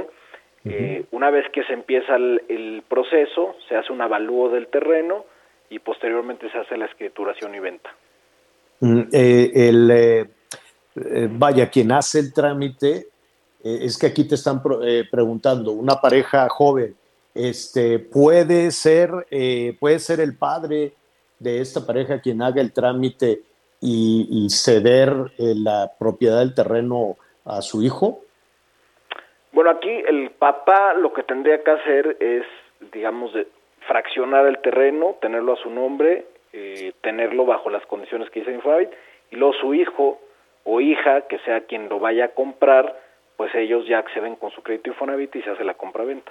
Exacto. Este, hay un rango de edad, ¿verdad? En los trámites. En realidad en el terreno lo que, lo que buscamos es que eh, el plazo no exceda de los 15 años. por ejemplo, alguien de 50 años lo puede comprar, pero alguien de 60 también, no más que el, el, plazo se reduce de 15 a 10 años, por ejemplo. Pero, digamos, la idea es que no hay límite para, para poder ejercer tu cuenta para un terreno. Y la forma más sencilla de hacer esto es a través del portal, así es a través de la banca electrónica, mi cuenta.infonavit.org.mx. Y sabes que eh, este, finalmente te robo, te robo un minuto, me quedo reflexionando en lo que, en lo que están haciendo y en lo que estás diciendo, Carlos, y esto de alguna manera puede empujar a regularizar los predios en este país, ¿no? Por alguna u otra razón eh, pasan los años y pasan los años y el no tener la certeza o la regularización del sitio en el que vives pues ni siquiera te permite eh, respaldar un crédito, es decir, no tiene valor tu predio y en esta ocasión pues será de beneficio para ambas partes, para los dueños de los predios que lo quieran vender y para quien lo compre con este crédito y pueda tener la certeza de lo que está comprando. Totalmente de acuerdo, Javier, y de hecho, eh, una de las razones por las que no se hace eso es porque no hay acceso al financiamiento. Creemos que poner el acceso al financiamiento puede ayudar a la formalización eh, de terrenos en el país. Hasta dos millones es el tope máximo, es el tope. ¿no? es, el tope máximo. Más o menos cuántos créditos, porque seguramente ya se los están solicitando. ¿Alcanza como para cuántos o cuál es el pronóstico de créditos que crees que le van a solicitar al Infonavit? A ver, en el plan financiero pusimos que este año teníamos la expectativa de colocar 2.000 créditos eh, en todo el país, pensando en que no hay mucha oferta o la oferta no está regularizada todavía. Eh, sin embargo, ya en 15 días de operación del programa tenemos 2.035 solicitudes en todo el país. ¡Wow! Entonces ya veremos cómo se va. En 15 días, y era el pronóstico de un año. Del año. Entonces, ya, digo, tendremos que ver cuántos se formalizan y cuántos terrenos hay que cumplan con las características, pero al menos ya tenemos 2.000 solicitudes en 15 días. Bueno, pues hay que ir a tocar la puerta del secretario de Hacienda o ahí en Palacio, ¿no? Así, oigan, pues que nos están pidiendo de más y la verdad es que qué generosa este, propuesta. Yo creo que esto le da una, una, una certidumbre enorme a las familias, ¿no? Una certidumbre enorme. Así es que felicidades, Carlos, y te agradecemos como siempre que, que nos tome la llamada. Gracias, Javier, y buenas tardes y saludos al auditorio. Gracias. Hasta pronto. Es Carlos Martínez, el director general del Infonavit. Pues ya está, ya está. Este, ¿sabes qué? No, no, no. Bueno, sí, estuvimos, Miguel, viendo ahí rápidamente el perfil de quien pida esto, ¿no? Eh, anotamos por aquí algunas, eh, no puede ser mayor de 65 porque nos estuvieron con mucha insistencia preguntando, ¿no? Bueno, pues sí, no mayor, no mayor de de 65. Estos son para los trabajadores, en particular, nos decían, para trabajadores del centro y sur-sureste del país, que es en donde pues hay más necesidad este, de, no hay más, hay más pobreza, hay más dificultad, no, necesidad de vivienda y en todo el país, no, definitivamente, definitivamente. Y em, son hasta dos millones muy buenos dos millones de pesos para un terreno ya es un muy buen terreno, ¿no? No, bueno, ya la cantidad de dos millones ya está. lo que sí no entiendo es, si compras un terreno de dos millones de pesos, pues no quiero pensar cuánto necesitas para construir una casa y cuántos millones más, señor. Bueno, pero ya por lo menos tienes la certidumbre del terreno, ¿no? Ya, ya por lo menos tienes ahí la certidumbre del terreno y como quiera, pues vas este, buscándole. El tema de la autoconstrucción hay que tener mucho cuidado con eso, mucho cuidado. Yo sé que se oye de una nobleza enorme el que tú solito construyas, pero en un país que se sacude todos los días tiembla, ¿eh? todos los días. Y sí, hay que tener mucho cuidado y de repente asesorarnos y, y, en verdad si les hago una recomendación.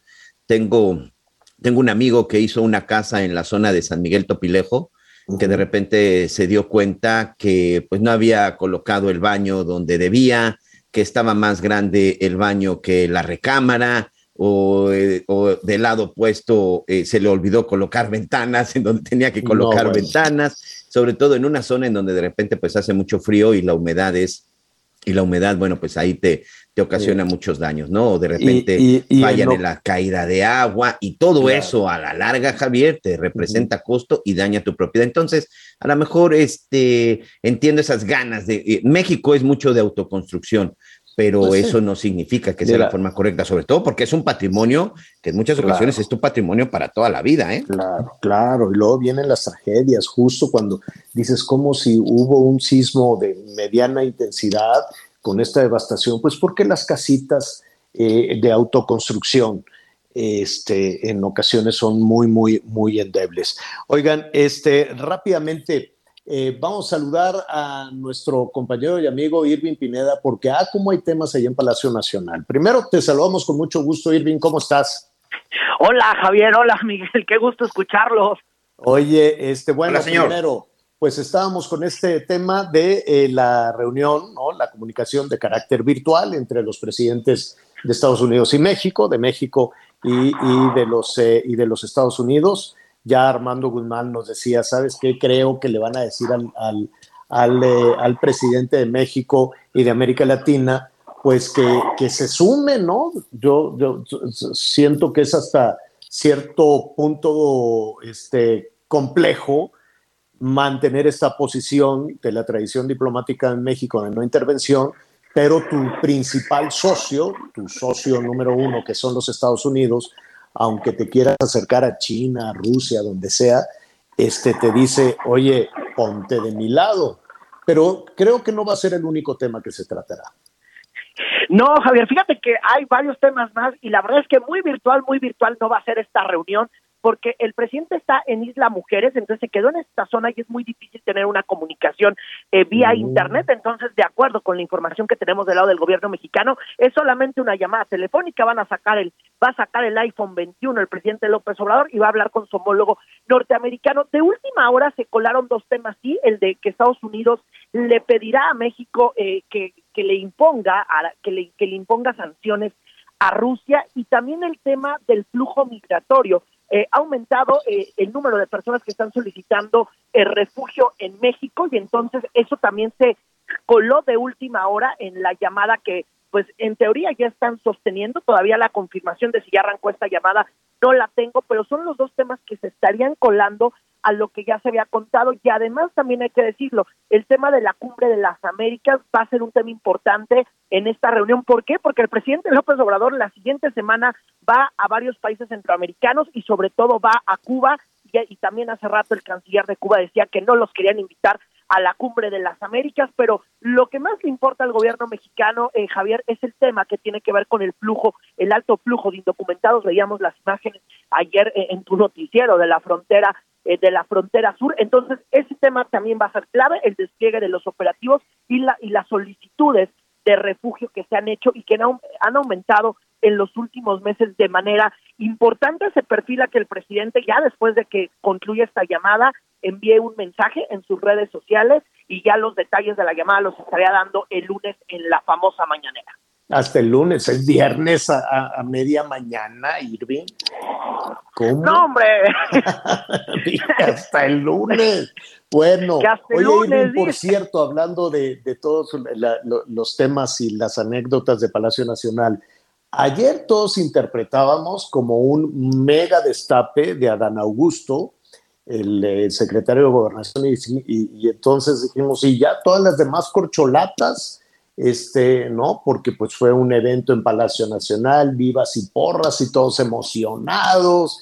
Bueno, parecía destape al viejo estilo priista, ¿no? Alabío, alabado, presidente. Todos ahí muy entusiasmados, muchas sonrisas. Evidentemente le dio algo a Claudia Sheinbaum, ¿no? Le fueron y le dijeron, ¿qué crees? ¿No? Se le bajó Y- la presión. Pero mira, resulta, ya, ya, y antes de, de retomar la... Bueno, primero dinos, ¿qué fue eso? ¿Fue un destape? ¿Cómo la ves? Mira, Javier, pri- pri- primero habían dicho que el evento era súper privado, que nadie podía pasar, y de repente empezaron literal a transmitir todo el evento en, en CEPROPIE, que es la red gubernamental, y resulta que cuando el presidente dice se ha portado muy bien Adán Augusto, todo, los legisladores de Morena, y yo los vi a varios, empezaron a decir presidente, presidente, y después ellos, ya cuando salieron de Palacio Nacional, ya platicando, decían, pues sí, es que es un destape porque el presidente le alzó la mano, porque el presidente lo resaltó, y para nosotros es el destape que puede unificar a Morena, porque dicen, este Adán Augusto se lleva bien con todos, eh, transita con Marcelo, transita con Monreal y con Claudia, pues tienen una buena relación, aunque no no hay no hay como muchos temas eh, que lleven juntos, más algunos temas de seguridad de la capital del país. Entonces los legisladores de Morena ayer te decían saliendo del evento, no, esto es un destape, esto es un destape y entonces hay una corcholata más que es Adán Augusto y entonces el presidente ya tiene marca refrescada de candidatos. Pero corcholatota, o sea, ¿no? Así se interpretó, aunque creo que hoy ya el presidente dijo serenos todos, ¿no? Sí, le, le baja un poco el tono porque dice, yo voy a respetar la encuesta y, se- y Morena tiene que hacer una encuesta y definir al candidato, aunque todos sabemos cómo son las encuestas de Morena también, también Claro. no hay que no hay que ser muy ingenuo para entender que a veces. Pregúntale a una J. encuesta- una encuesta es un dedazo, ¿no? Del viejo prismo. Pues mira, de todas formas, este, aunque lo de la encuesta y todo, pues ya quedó en el imaginario de los morenistas, que como cualquier partido, ¿eh? no nada más es de Morena, de cualquier partido político, pues están hacia las vivas de, de quién les da la línea o por dónde hay que ir. Entonces ayer pues era así como, ah, entonces es para acá, ¿no? Todos jalaron para allá, salieron muy contentos, ya tenemos el candidato, no sé, que todavía falta. Y, a ver si luego, bueno, aunque digan que son actos anticipados de campaña y cosas por el estilo, este, pues bueno, de todas formas al árbitro ahorita está muy, muy de pico caído, no se le hace mucho caso. Pero, este, eh, Claudia, hoy, eh, hoy por la mañana, rápidamente dice, eh, hay que, tiempo al tiempo, porque seguro le dijeron, oye, ya te comió el mandado el Adán Augusto, ¿no? Y dijo, tiempo al tiempo, eh, lo va a decir de manera textual. Dice que por ahora está atenta a la jefatura de gobierno, por ahora está atenta a la jefatura de gobierno, pero agradece al presidente López Obrador y agradece a la gente que la vean como posible candidata a la presidencia de la República. Ya habrá tiempo para todo, ¿no? Así dijo, a ver, bajita la mano, di que tú estás hincho, porque este, pues ayer destaparon a la Dan Augusto, entonces hoy dice, no, a ver, tiempo al tiempo, qué bueno, yo le agradezco al presidente que me, que me ponga ahí en primer lugar entre, eh, como, como en la posibilidad de candidata, ¿no? Sí, dijo, oye, espérate, me comieron el mandado y, y, a, y- y a- a media cuadra, ¿no? Así, a media cuadra, ya se hubiera ido rápido. a La algarabía seguro se escuchó hasta en la oficina de- del centro, señor. Vamos a una pausa. Ah, bueno, pero ya aclarado ese punto, pues no hay nada para nadie. Irving, muchísimas gracias. Buenas tardes. Y lo cierto es que a Dan Augusto, algunos diputados, queda bien, le andan organizando giras en sus estados y ya vas a ver, Javier, en la siguiente semana. Hablamos el lunes de las giras, ¿qué te parece? Claro que sí, buen día. Gracias, es, es Irving Pineda que siempre está ahí en la cobertura de Palacio Nacional. Una pausa y volvemos. Ana María a través de Twitter, arroba Anita Lomelí. Sigue con nosotros. Volvemos con más noticias. Antes que los demás. Todavía hay más información. Continuamos. En Soriana, días de festejar a mamá. Lleva la lavadora Midea de 17 kilos de 7,599 pesos a solo 5,999 pesos. Y aprovecha un 25% de descuento en todo el departamento de hogar. Soriana, la de todos los mexicanos. Al 2 de mayo, aplican restricciones. Válido en Hiper y Super. Las noticias en resumen. Un juzgado federal otorgó una segunda suspensión provisional contra las obras del tramo 5 del Tren Maya. Se trata del amparo promovido por habitantes del municipio de Solidaridad, Playa del Carmen, quienes consideran que hay un riesgo latente de derrumbe del acuífero, ríos subterráneos y cenotes por dicha obra. Habitantes de Uruapan, Michoacán, despertaron este viernes con enfrentamientos entre civiles armados y quema de vehículos. Los primeros reportes señalan que las detonaciones de arma de fuego se prolongaron durante al menos tres horas. Tres operadores de pipas de agua fueron asesinados en Chalco, Estado de México, aparentemente por la disputa del uso de un pozo. El homicidio se registró en el poblado de San Gregorio, Cuautzingo. La quinta caravana migrante que partió la mañana del jueves desde Tapachula, Chiapas, fue disuelta por autoridades mexicanas. El grupo de más de 200 personas aceptó el diálogo y entregarse a las autoridades.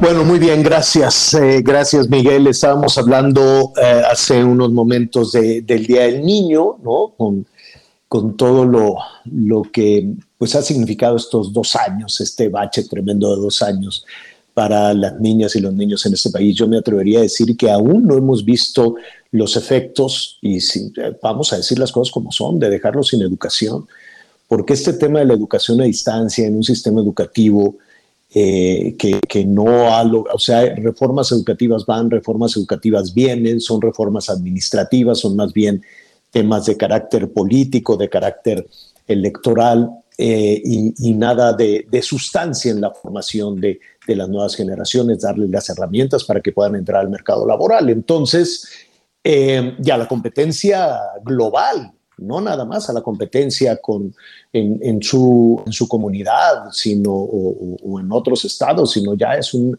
es una competencia global por, por muchos factores, desde la digitalización de, de, del mercado laboral, en fin, tantas cosas. Eh, eh, me temo que las consecuencias todavía no las hemos eh, visto del todo. Y con los adolescentes, los jóvenes, ¿no? los adultos jóvenes incluso, pues eh, aquellos que, se han bajado del barco, aquellos que después de dos años eh, dicen, pues se me pasó mi oportunidad de formación y ahora tengo que entrar al mercado laboral, ¿con qué herramientas? Y las consecuencias en ese sentido tal vez las estamos viendo en este momento, pero también las veremos en un futuro, en un futuro próximo y francamente no, no se ve muy alentador. Y sobre todo, pues las oportunidades, el mercado laboral que, eh, que cambia, que tiene un dinamismo brutal. Y cuando nos detenemos como sociedad, como país, cuando nos detenemos, ah, es que, pues es que, que la pandemia, que el bloqueo, que la reestructuración, que el plan de estudios, ya, ya, ve que ahora se quiere alinear toda la educación, todo el sistema de educación a la filosofía de la 4T y que hay que acabar con el neoliberalismo. Mientras estamos en todas esas discusiones que son más políticas y electorales que otra cosa, el mundo no espera y la economía eh, tampoco espera, el mercado laboral tampoco, tampoco espera, es, es, es voraz y está buscando aquellos que puedan eh, enfrentar el reto, desde luego, de, de integrarse. Eso es eh, a bote pronto, pero vamos a preguntarle a quien sí sabe de toda esta situación, es Héctor Márquez Pitol. Él es el presidente de la Asociación Mexicana de Empresas de Capital Humano y me da muchísimo gusto saludarte. ¿Cómo estás, Héctor? Buenas tardes. Javier, muy buenas tardes. Gusto saludarte a ti, el auditorio encantado estar aquí a tus órdenes. Al contrario, Héctor, pues eh, vemos con, con, cierta preocupación de, de primero, la, realidad que estamos viviendo en el mercado laboral, sobre todo para las y los más jóvenes, y, eh, me atrevería yo a decir que no lo hemos visto todo. Después de esta pausa forzada en ocasiones o por, muchas cosas de la que apenas vamos saliendo. Sí, correcto. Eh, pues eh, apuntas temas muy sensibles y más ahorita que viene el día primero de mayo y bueno en, en, es por un lado cierto que ya con en números totales eh, los empleos que teníamos antes de la pandemia ya en febrero del 2020 pues a la fecha ya logramos recuperarlos en números totales. Pero cuando hacemos un zoom y vamos analizando qué pasó en los diferentes sectores, en los diferentes grupos, como el de jóvenes que comentas, eh, pues vemos que la, la, historia no es la misma para todos. El, el sector de, que tiene que ver con todo el personal eventual o temporal, ese no se ha logrado recuperar y, y si abrimos al revés por sectores de la economía como es el sector servicios, pues bueno, ahí faltan tantos empleos que, que vemos que se va a recuperar, pero hasta de cinco años puede ser el, el tiempo que necesitemos. Son cicatrices muy difíciles de cerrar y, y entonces, ¿qué necesitamos y qué oportunidades vemos laborales? Eh, la principal apunta, la verdad es que el principal tema en el que tenemos que trabajar a fondo es en la informalidad. El. La informalidad en el país, eh, ayer el, el, INEGI volvió a publicar. Pero, ¿qué, ¿qué, significa trabajar en la informalidad? Eh, sí. Porque, porque sí, eh, en muchas ocasiones decir trabajar en la informalidad parecería como desaparecerla, aunque en muchas ocasiones la informalidad es una opción, o, o por lo menos así lo adelantamos, o así, lo, así se puede percibir, es una opción aceptada, buscada incluso, cuando son más las y los trabajadores de diferentes edades que están en la, en la informalidad, ¿no? Correcto. Sí, digamos que tú eh, llegas a la edad formal a ser parte de la PEA, o sea, población económicamente activa que ya está en edad de trabajar, y tienes dos opciones, eh, trabajar en la formalidad, y ahí a qué nos referimos, que es, pues es una persona que de tus ingresos, eh, si estás por cuenta propia, pues pagas tus impuestos, o si eres empleado, pues pagas además del- de los impuestos, eh, hay unas cargas correspondientes a la seguridad social para pertenecer la gran mayoría, digamos, al IMSS. ¿no? Y tener Oye, pero lo formal, de- de- corrígeme si me equivoco. La percepción que pueden tener mucho- muchos jóvenes o quienes van a tener un primer empleo o un segundo, un tercer empleo, en fin, eh, de, de acercarse a la formalidad es un laberinto eh, impresionante de trámites, solicitud. Primero, el, el terrible currículum, ¿no? Que te digan, oye, tráeme tu currículum. Es que es mi primer empleo, pues sí, pero pues a ver cómo lo organizas. Después, una serie de trámites eh, eh, tremendos. eh, te, te piden documentos, te piden aquello, te piden el otro. Miles, de, mi- miles de trabas para poder acercarte a un empleo formal. Y después te encuentras en el empleo formal con que eh, no necesariamente son los espacios laborable- laborales, no quiero generalizar, pero no son los espacios laborales en donde puedas crecer, puedas proponer, puedas tener una, una calidad de vida, ¿no? Una calidad de vida laboral. Nadie piensa que se la pueda pasar bien en el trabajo y tienes un jefe que te maltrata, te humilla, o si en el caso de algunas jovencitas te acosa. Es decir, la formalidad no tiene una cara bonita. Sí, caray, eh, desde ahí tenemos que es cierto que arreglar que luego todo este tema de, de volverse formal tanto como empleado como Como patrón. ¿no? Empleador, Sí, te, te la, la pasas terrible, te persigue el seguro social, te persiguen aquellos, paga aquí, paga allá, es dificilísimo.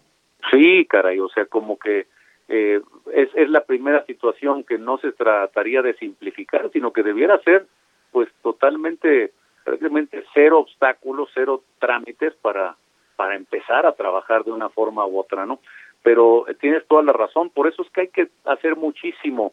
Y ya una vez que vamos a suponer que optaste por trabajar, entonces en la formalidad, y, y todos los requisitos que decías y luego agrégale cumplir mes a mes con todas las, la- Claro. las cosas que hay que enviar y tener que contratar a lo mejor un contador es- no, no es nada sencillo.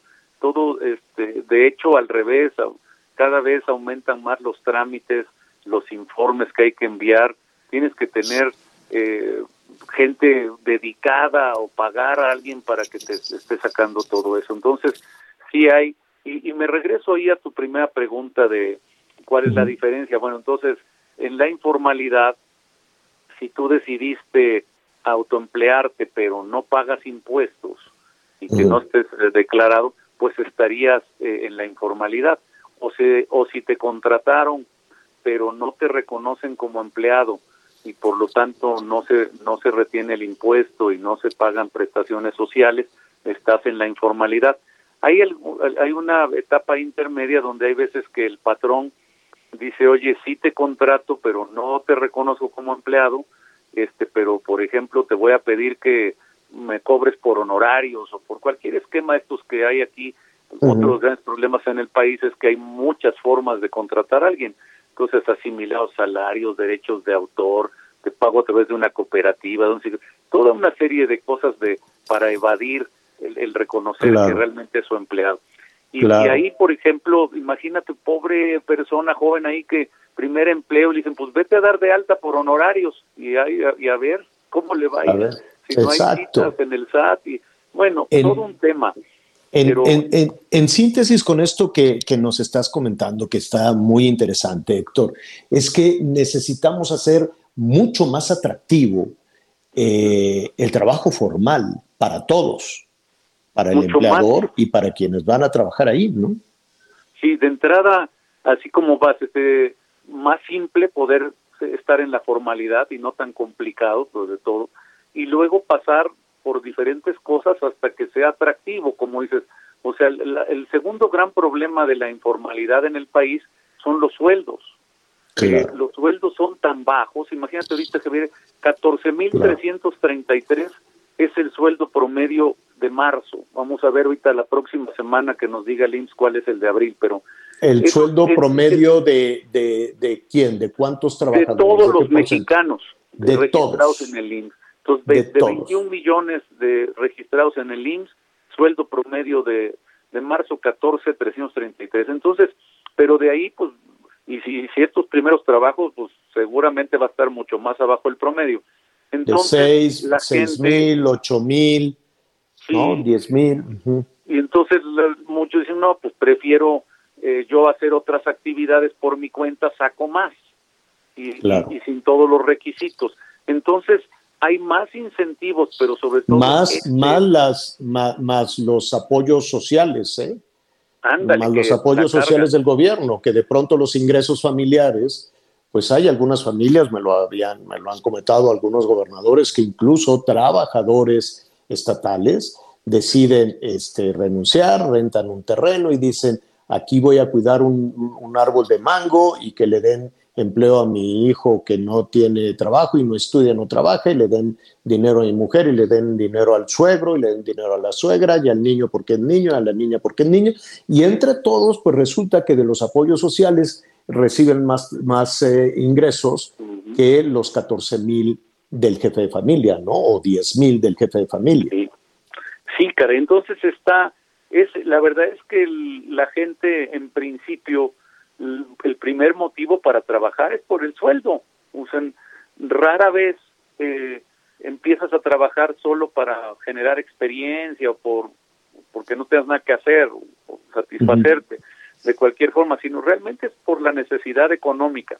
Entonces, si partimos de los bajos sueldos, eh, ese es el incentivo para irse a la informalidad. Claro, es un círculo vicioso donde hace falta también la preparación y por eso comentábamos que habrá que ver todavía las consecuencias de este parón de dos, de dos años en la, en la formación profesional. ¿Qué te parece si ese tema, Héctor, porque se nos vino tiempo encima, lo tratamos la próxima semana? Va a ser muy interesante porque fíjate que rapidísimo te digo que, por ejemplo, ahora, después de estos dos años de, de la pandemia, pues la gente ha descubierto que es mejor trabajar desde casa, que puede hacer más cosas, más productivo, hasta ganar más. Y entonces está habiendo una gran renuncia en varios países. El, Sí. el mes pasado en Estados Unidos, más de cuatro millones. Cinco millones y medio. otro. Cinco millones y medio de personas decidieron por su voluntad ya no tener el empleo formal. Pero eso lo platicamos la próxima semana, Héctor. ¿Qué te Va a parece? ser muy interesante, Javier. Sí, claro que sí. Gracias, gracias Héctor. Eh, ahí está, pues sí, es la solución. Esto que, estamos mencionando, esto de lo que estamos hablando, pues está viviendo precisamente en muchísimos eh, eh, hogares en nuestro país. Héctor Márquez es presidente de la Asociación Mexicana de Empresas de Capital Humano y estaremos hablando de estos temas y los que usted nos sugiera, desde luego con él. A ver, hay un... hay un tema en el, en el mundo del entretenimiento. Hay varios temas hoy, ¿no, Miguel? Ah, independientemente de, de ver cómo va este juicio entre Johnny Depp, que te acuerdas de los Piratas del Caribe y de otras Sí, películas ahí que ha De- hecho. del hombre manos de tijera, que es de las Eh, ah, películas. eh, y de Amber Heard, que era su esposa, pues se han agarrado la greña muy feo. Se divorciaron y luego resulta que se pegaban y que había alcohol y que había drogas. Bueno, tanta cosa que se han acusado porque se están demandando ahí por muchísimo dinero.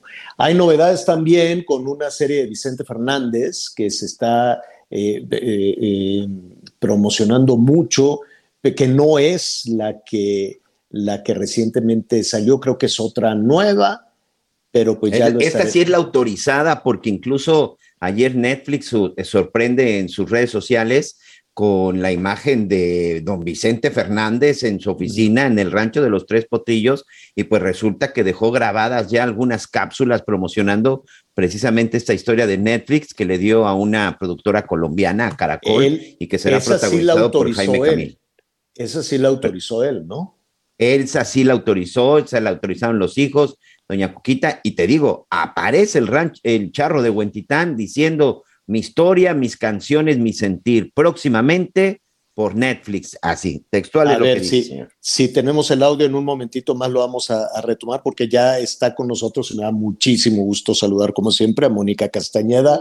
Mónica, qué gusto saludarte. Muy buenas tardes, ¿cómo estás? ¿Cómo están? Muy buenas tardes. Me encanta escucharlos hablar de una de las grandes figuras de este país y una serie que todos esperamos. Así Sí. que aquí lista para platicar con todos ustedes y con Oye, su público, Javier. A- a- antes de ir a todo este escándalo de los artistas allá en Hollywood, eh, ¿qué, qué, qué opinas de, de- de esta situación? Esta, pues no necesariamente es un poco de confusión, es simplemente decir, esta es la que, pues con la que estuvo de acuerdo don Vicente o, o- o cómo. Claro, es además la historia que él firma, porque eh, después de que se da a conocer por Caracol, como lo decía Miguel, Miguel. que se confirma que están haciendo la serie autorizada, platican un poco de cómo empezaron las negociaciones con don Vicente Fernández allá en el rancho Los Tres Potrillos, y él supervisó desde el elenco, él estuvo de acuerdo en que Jaime Camil fuera el protagonista, y, y claro que nos da mucho gusto saber, tener la posibilidad, Javier, de pensar que en algún capítulo de esa serie, quizá en todos o en el final, escucharemos a don Vicente hablar de, de esa vida que significó tanto y que lo marcó para ser el gran ídolo que, que fue y que sigue siendo. Oye, ¿y quién la va a transmitir esta, esta serie? Esa la va a hace transmitir. Colombia. La, la hace Colombia, la transmite Netflix y la transmitiremos en Azteca. Ajá, qué bien, ya se sabe cuándo o cómo. No, eh, lo único que sé es que primero tiene que ir vía streaming por contrato con Netflix y nosotros posteriormente estrenaremos este esa serie, o sea que habrá mucho que platicar sobre Don Vicente Fernández y sobre esas escenas que además, si ustedes ya vieron el tráiler, están muy bien cuidadas y sobre todo, como decía Miguel, que la familia esté de acuerdo, ¿no? De pronto hay muchas cosas que podrían empañar la vida de cada uno de nosotros, pero creo que eh, se vale que en este caso don Vicente haya sido el escritor y el narrador de esta historia. Pues ahí estaremos pendientes y, y en cuanto en cuanto ya se se anuncie, este, pues la veremos, la veremos ahí Claro. este, en Netflix y en Azteca. ¿Quiere- ¿Quieres escuchar cómo, lo, cómo se vende de Don Vicente en su propia serie? Don Vicente, que lamentablemente lo perdimos el 12 de diciembre del año pasado. A ver, vamos a ver. Bueno. No se oye. No se No oye. corrió. Ahorita, lo, ahorita te lo Bueno, recuerdo. lo vamos, lo vamos a oír en un ratito porque se nos va, se nos va el tiempo. Johnny Depp, ¿qué le pasó? Primero, ¿por qué se casó con esta? ¿Por qué, si se van a llevar tan mal, Mónica, se Ay, casan? Javier. ¿Qué les pasa? ¿Sabes dos? algo? Yo estoy sorprendidísima de darme cuenta de cómo el ser humano puede olvidarse de sí mismo y de que el rencor pueda devorarte de esa magnitud para que hasta físicamente te veas de, como estamos viendo este gran actor en, en la corte en los Estados Unidos, me parece que ha sido desastroso escuchar cada una eh, de los testimonios, lo que decías hace rato, que si se lanzaban botellas, que si él se cortó, los insultos, los deseos de, eh, de ver muerto o no, o encajuelado a una persona, eh, atreverse a señalar que el hijo, la, bueno, en este caso la hija de Amber Heard es producto de un vientre subrogado y de una donación de esperma de Elon Musk, eh, saber que sí, eso eh, se dijo en la corte hace unos días y de hecho ya el día de hoy se anuncia que el señor Musk pues obviamente no se va a prestar para ese circo y ya no se va, o sea, no se va a presentar a declarar. No sabemos si tiene una una orden judicial o, o fue citado, se había mencionado que sería testigo, pero ya hoy se da a conocer que él no estará en tribunal. A ver, la hija de Amber Heard Ajá. es hija de Elon Musk. Dicen Elon Musk. que, ah, que podría ser hija de Elon Musk porque es una niña de vientre subrogado y que el donador del esperma fue el millonario. Porque él Pues, tuvo una relación con Amber Heard. Wow, pues eso podría incluso este, tomarse en consideración. Mira, las acciones de Tesla bajaron ayer enormemente. Luego Elon Musk vendió parte de, de, su negocio de los autos eléctricos para comprar este otro negocio de 44 mil millones. Es decir, aquí estarías hablando de un factor, de una niña, un ser humano que tiene que ser querido y amado, pero que formaría, ¿no? Que es un elemento en el mundo, ese mundo enorme de las grandes fortunas. Por eso yo creo que debe de tener toda una asesoría enorme, decirle, oye, pues tienes una hija y eso puede significar mucho también en el mundo del dinero. Entonces, un factor más que se suma a esta novela, que es bárbaro. Es una novela y creo yo, Javier, que es el, el declive de dos figuras de la industria cinematográfica, como el exponer la vida privada y aceptar eh, estos testimonios y no, no llegar a un punto donde la sensatez sea lo que te gobierne. Ya no vas a ver con los mismos ojos a ninguno de los dos. Creo que a nivel profesional eh, sí es punto y aparte, pero claro que va a influir porque ya ha sucedido. En el caso de Johnny Depp, eh, sabemos que le quitaron papeles principalmente la casa Disney en estas eh, exitosas seriales de Los Piratas del Caribe y en el caso de Amber, pues quieren que esté fuera de la próxima cinta de Aquaman. Entonces, escuchar cómo puedes lastimar y hablar mal de tu expareja, además, como dirían los psicoterapeutas, hablar mal de tu expareja es hablar de ti, mal de ti mismo, ¿no? Pero no les importa nada, ¿eh? No les importa irse a la ruina, arruinar su carrera. La ira puede dominar de una manera brutal, pero los ha dominado ya durante mucho tiempo. Porque uno pensaría, como en el caso de Will Smith, que tuvo un temporary insanity, como dicen los gringos, ¿no? un momento de, de, de, ira, y fue ella bofeteó a, a, este comediante, y luego ya está, ajá, ya está arrepentidísimo. Y de todas formas le han sacado muchísimos trapitos de, de la relación eh, familiar y su matrimonio. Le ha costado carísimo y fue un momento. Aquí que ya llevan cuánto, meses con esta ira incontenible. Sí, llevan meses y hay que recordar que ella gana un juicio primero en los tribunales británicos y él eh, empieza este juicio ya hace tres semanas aproximadamente en la Corte de los Estados Unidos. ¿Qué crees, Mónica? Se nos vino el tiempo encima. ¿Platicamos el lunes? Ah, Sí, claro que sí. Yo dije, ¿ya vieron el veredicto? ¡Corro! Te hago nota para la noche. Se nos vino el tiempo encima, Moni. Pero Te mando un beso y gracias. ¿Eh? Cuéntanos en la noche. Gracias, sí, bye. Qué bárbaro, se nos fue el tiempo a una velocidad impresionante. Miguel Aquino, muchísimas gracias. Vámonos, señor. Buen fin de semana. Gracias. Gracias por acompañarnos en Las Noticias con Javier La Torre. Ahora sí ya estás muy bien informado. Hey, it's Paige DeSorbo from Giggly Squad. High quality fashion without the price tag. Say hello to Quince. I'm snagging high-end essentials like cozy cashmere sweaters, sleek leather jackets, fine jewelry, and so much more. With Quince being 50 to 80% less than similar brands. And they partner with factories that prioritize safe ethical and responsible manufacturing. I love that. Luxury quality within reach. Go to quince.com slash style to get free shipping and 365 day returns on your next order. quince.com slash style